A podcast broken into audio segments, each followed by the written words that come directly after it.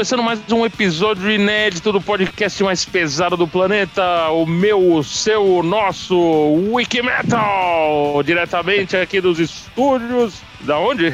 Onde são os estúdios, Daniel Aí, de, de, qualquer lugar, né? Estamos, em, estamos na outra ponta do Zoom, cada um no lugar, isolados, quarentenados ainda, com saúde, com segurança, mas estamos presentes para fazer o episódio número 308, o episódio que a gente vai falar do Menor, né? Exatamente, podemos falar que estamos no planeta Terra. Acho que é mais fácil e engloba realmente todos os lugares onde a gente está. É, vamos falar dessa grande banda, né? Banda certamente polêmica, tem coisas muito boas, momentos não tão felizes, mas a gente vai falar principalmente de um momento muito feliz da banda, né? Que foi o álbum lançado em 1984, que é o disco Sign of the Hammer, um dos melhores discos da banda, o quarto álbum de estúdio. Essa banda é formada nos Estados Unidos e muito legal que recentemente eu entrevistei o guitarrista né, desses primeiros álbuns da banda, o Ross The Boss, tá lá disponível no YouTube do Wikimetal, na Wikimetal Happy Hour. Ele foi muito simpático, ele estava falando diretamente do, do, um, do um. Ele tem um espaço de para treino, para prática de beisebol em Nova York, no, no bairro do Queens. Um espaço para indoor, rebater, né? Para rebater. Pra, né? É, para você ter aquelas cabininhas onde você dá pancada lá com, com o taco de beisebol e ele tava falando tipo do caixa, assim, eu vi umas bolinhas de beisebol penduradas atrás. Tava muito, muito simpático o Ross the Boss.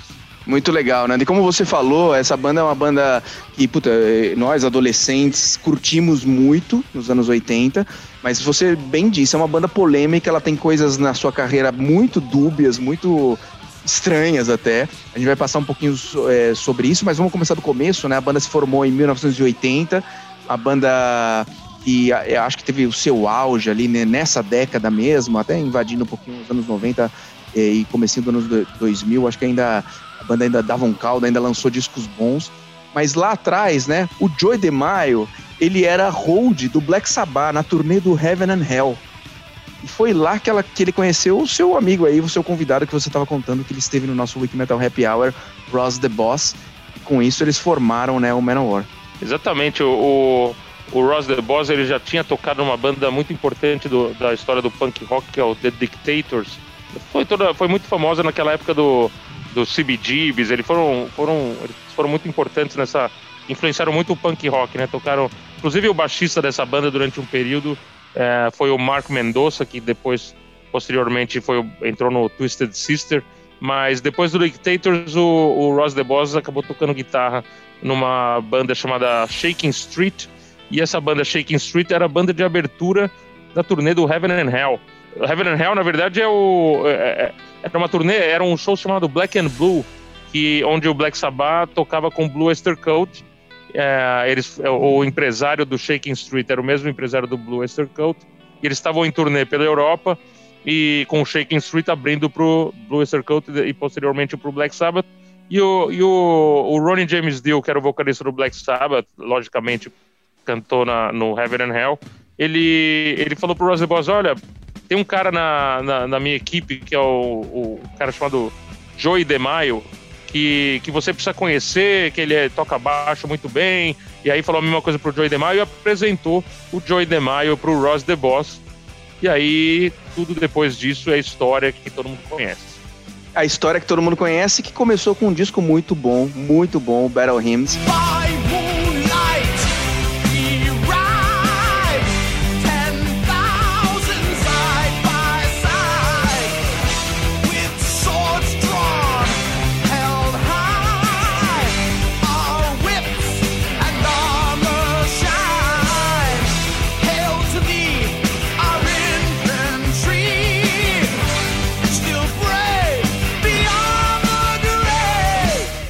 Muitas músicas legais e, e, e, tem uma coisa muito curiosa, né, para um disco de estreia. Eles têm uma música que chama Dark Avenger com a narração do Orson Welles, né? Pra quem é mais novo e não sabe, o Orson Welles é um ator famosíssimo aí é, de Hollywood, anos, anos 30, talvez 40, 50, sei lá. Ele já mais velho fez essa narração no, em Battle, no disco Battle Hymns, na música Dark Avenger. He was met at the gate of Hades by the guardian of the lost souls, the keeper of the unavenged. And he did say to him, Let ye not pass, Abaddon. Return to the world from whence he came, and seek payment, not only for thine own anguish, but to vindicate the souls of the unavenged.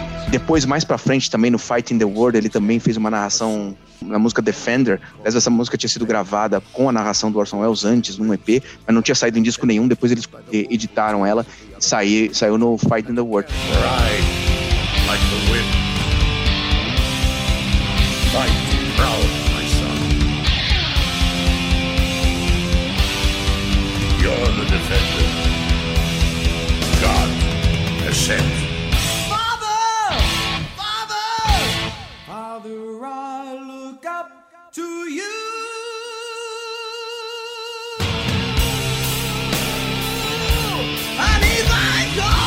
Mas o, o Battle Hymns é um disco muito bacana, traz a música Manowar. A gente não vai dar tanto destaques ao, a, aos outros discos do Manowar, tanto quanto ao Sign of the Hammer, como, porque o, como o Nando comentou, o Sign of the Hammer é o aniversariante aqui da semana, né? 15 de outubro, só que de 1984 ele foi lançado, né?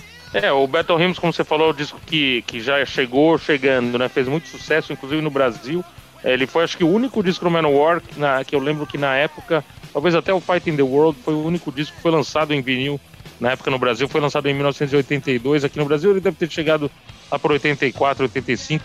Ele tem músicas muito boas, inclusive a própria Battle Hymns, uh, Battle Hymn, uh, Metal Days é uma das que eu mais gosto também. Depois eles lançaram Went to Glory Ride, que tem provavelmente a música que eu mais gosto no Manowar, que é Revelation Death's Angel.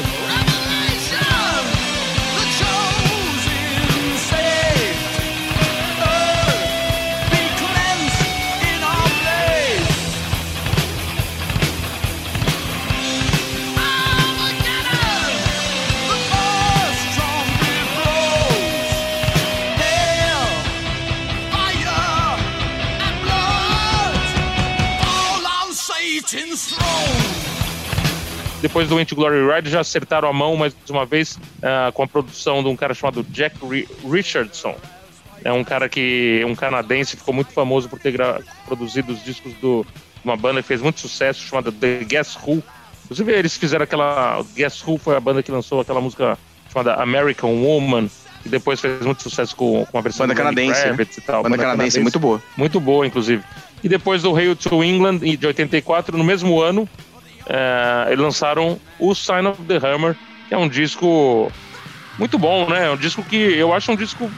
Não tem nenhuma música ruim nesse disco, né? São oito músicas, é um disco razoavelmente curto, assim, tem algumas músicas um pouco mais longas, mas é um disco muito legal. E para mim, é, a banda foi até o Sign of the Hammer. Depois eu já não, não continuei a, a, acompanhando a banda, não gosto muito do que veio depois. Mas esses quatro primeiros discos são, sem dúvida nenhuma, excelentes.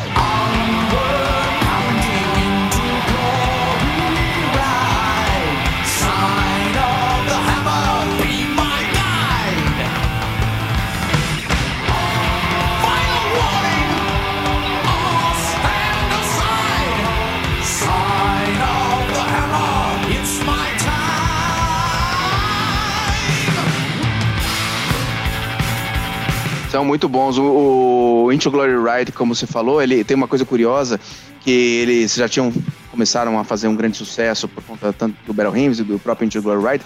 A turnê estava marcada uma turnê para Inglaterra, onde o Manowar tinha uma legião de fãs grande. E por algum motivo essa turnê foi cancelada. E por conta disso, por conta desse cancelamento que eles não puderam levar a turnê do Into Glory Ride lá, é que eles lançaram o próximo disco com esse nome, Hail to England em homenagem aos fãs, assim, tipo, como, quase como um pedido de desculpas por não ter feito a turnê.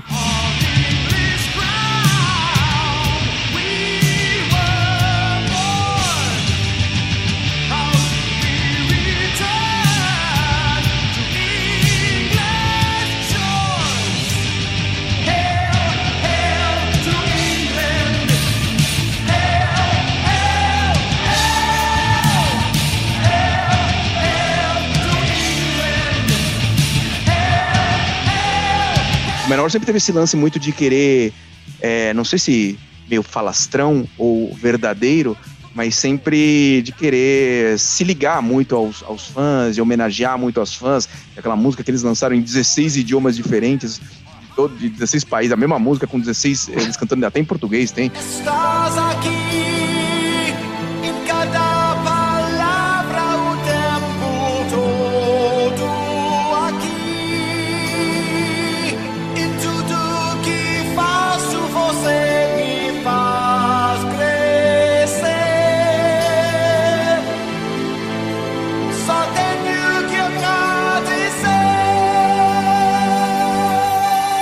dando uma puxada de saco, vamos ser bem claro, é. É, exato.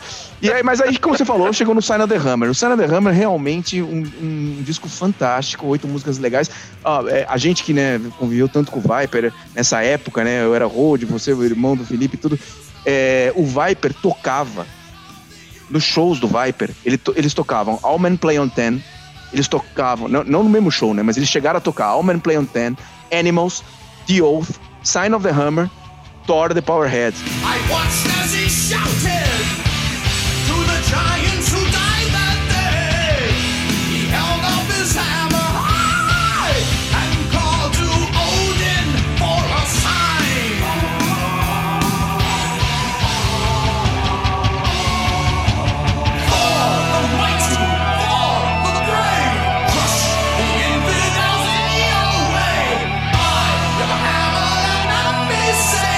Ou seja, da- das, das oito músicas do disco, cinco eram do repertório do Viper. Além disso, eles tocavam Battle Hymns e Blood of My Enemies também.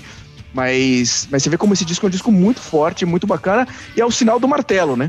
Tem uma simbologia, isso não tem, meu querido? Eu É, gosto é- desse disco. Eu não entendo muito o que eles falam da letra, mas eu gosto muito dessa música, tem uma simbologia. É, o Thor, né? É, tem uma música que chama Thor, e Sign of the Hammer é, tem tudo a ver, o símbolo do martelo com o Thor, né? Isso, daquele filminho, né? É isso. É, do filme, é do filme, é isso. livro, é lenda, não sei. Como é que surgiu o Thor? Eu não tenho conhecimento pra tudo isso, não. O Stanley conhece melhor do que eu.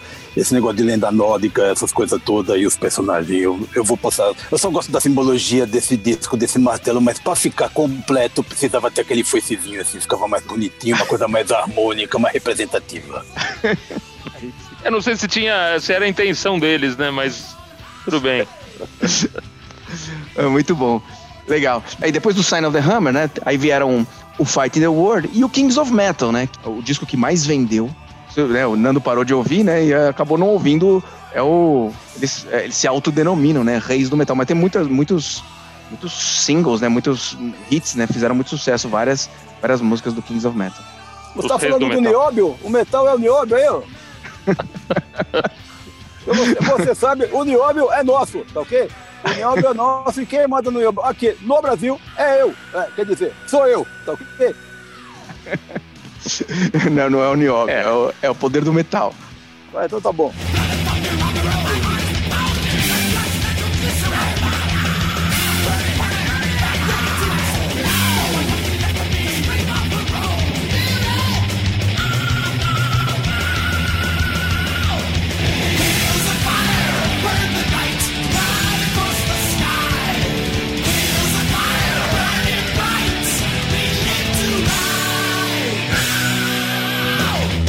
Bom, aí depois desses dois discos que são mais comerciais mesmo e fizeram bastante sucesso, Fight in the World, Kings of Metal, é, o Manowar veio ao longo dos, sei lá, quase 15 anos ou 12 anos, lançando, lançaram quatro discos.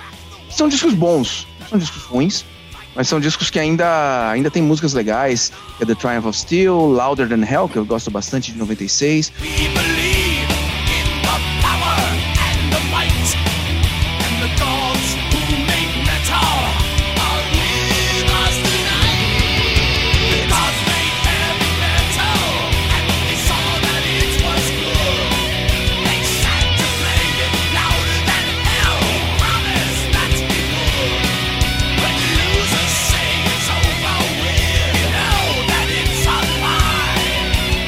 Depois veio Warriors of the World e o mais, assim, encerrou, vai, a, a carreira ainda produtiva, na minha opinião, né, do Manowar, é o Gods of War, que ainda, ainda tem também, sei lá, umas duas ou três músicas que ainda se salvam. Rise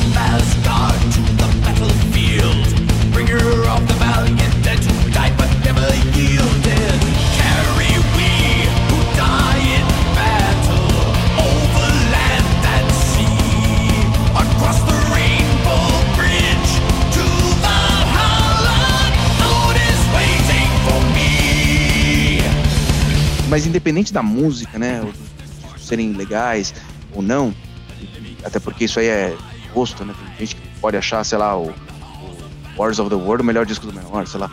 A partir de, de- desse final de 2007, 2008, 2009, sei lá, eles entraram numa espiral negativa de um monte de coisas ruins, né?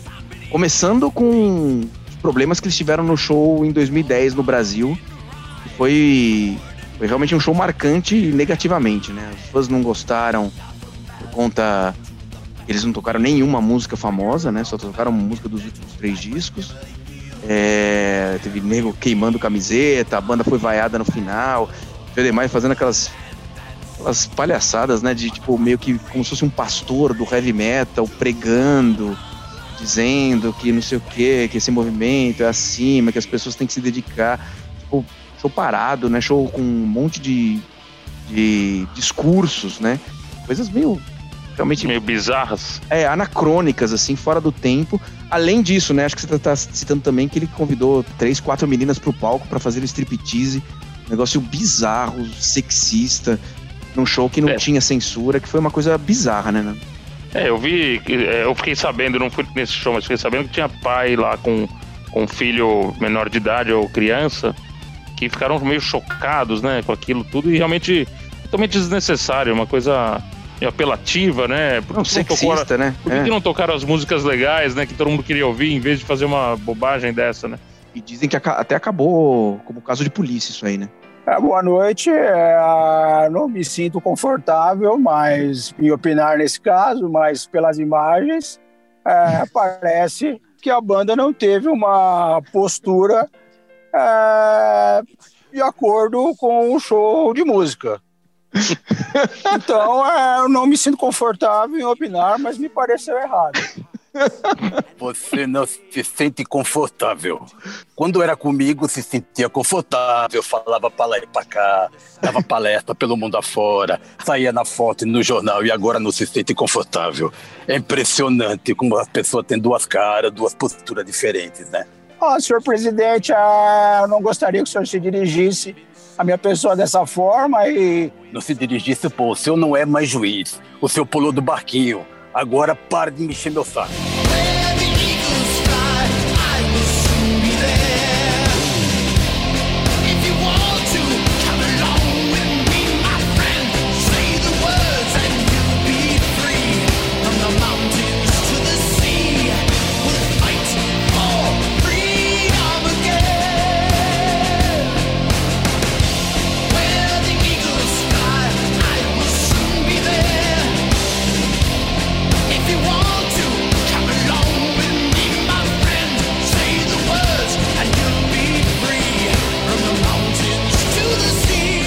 Inclusive, isso foi coroado, acho que toda essa espiral aí de, de negativa deles, eles colocaram um cara na banda eh, que entrou no Louder Than Hell de 96, que é o guitarrista Carl Logan, que o cara recentemente foi condenado por ah, ter material de pornografia infantil em casa ou, ou cultivava esse tipo de, de, de atitude. Então, uma coisa realmente deprimente, né?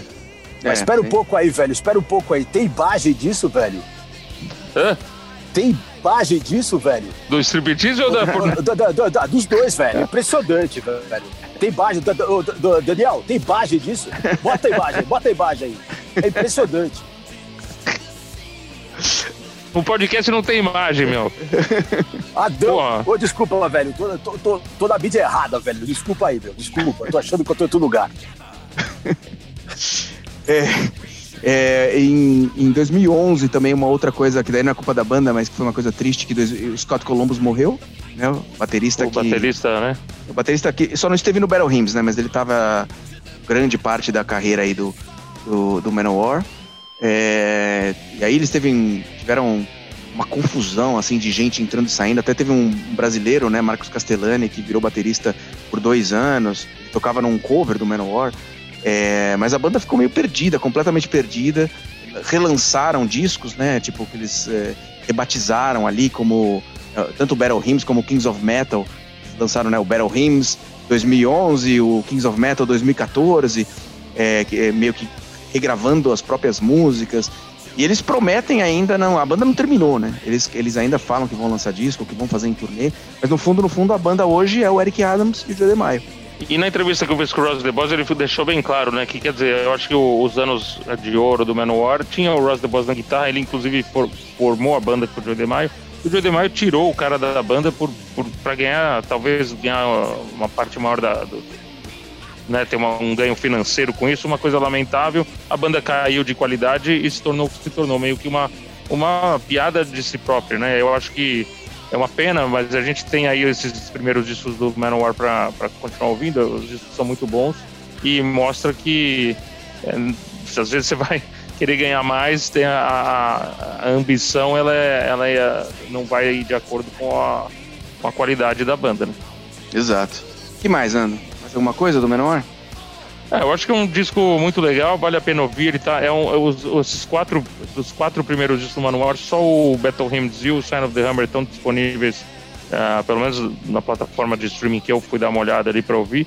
É um disco muito bom, tem duas baladas, né? Mountains, que é uma balada bonita, e a Guyana, Coat of the Damned, que é inspirada na, em toda a, a polêmica que, que girou em torno do, daquele pastor Tim Jones, que a, a- na época na Guiana é, reuniu fez um culto, né? Tinha uma seita e, e as pessoas ah, se juntaram para cometer um suicídio coletivo em 78 e uma coisa realmente deprê, mas que inspirou essa bela canção do Manowar, a faixa que encerra o Sign of the Hammer. Diana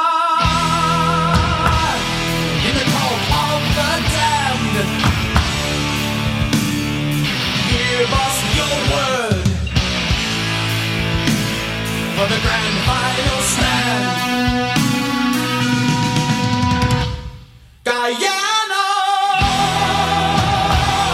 in the cold of the damned. Give us your word. É isso aí. Algum comentário sobre o Jim Jones aí? Olha, não é o tipo de pastor que eu estou co- acostumado a conviver, tá ok? Esse me pareceu uma coisa meio extremada. Uma coisa até talvez um pouco comunista. Talvez, talvez, não sei. Não tenho informações suficientes para falar, tá ok?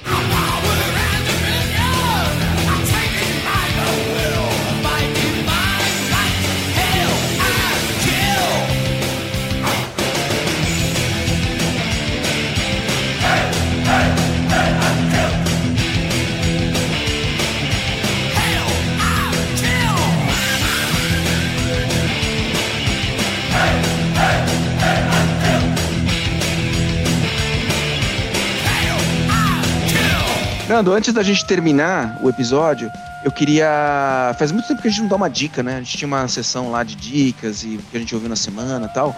Eu queria falar um pouquinho sobre uma banda paulistana, o Allen Key. Escreve A-L-L-E-N, de chave, né? Allen Key, chave Allen, né? É, eles estão lançando o primeiro single do disco novo deles. O single se chama Straw House é, e o álbum se chama The Last Rhino. Vamos ouvir um trechinho que é bem legal. Come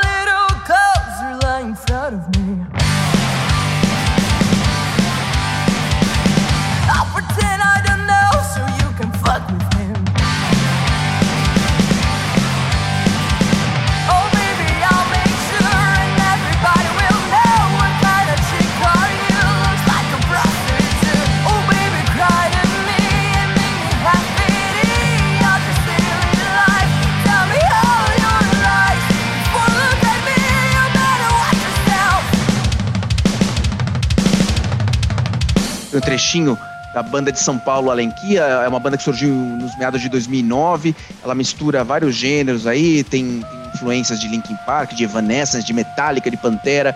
É, a Karina é a vocalista, ela também toca piano, é violonista.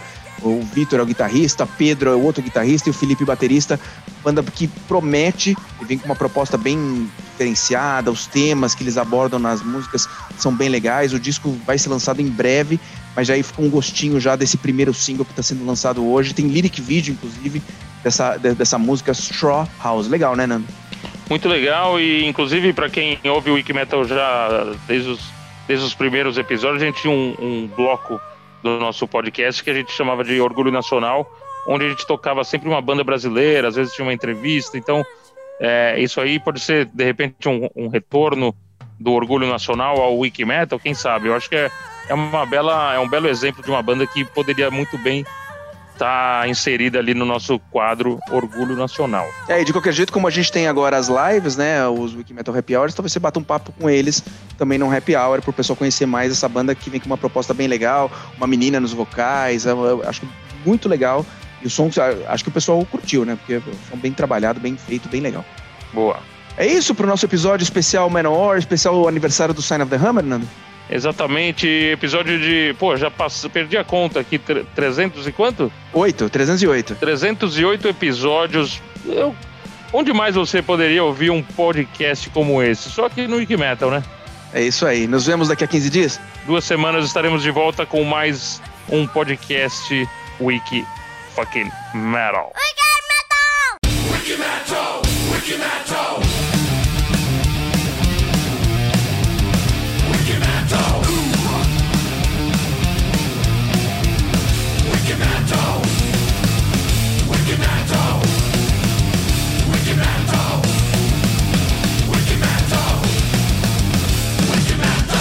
Eu gosto da simbologia desse disco, desse martelo, mas pra ficar completo precisava ter aquele foicezinho assim, ficava mais bonitinho, uma coisa mais harmônica, mais representativa.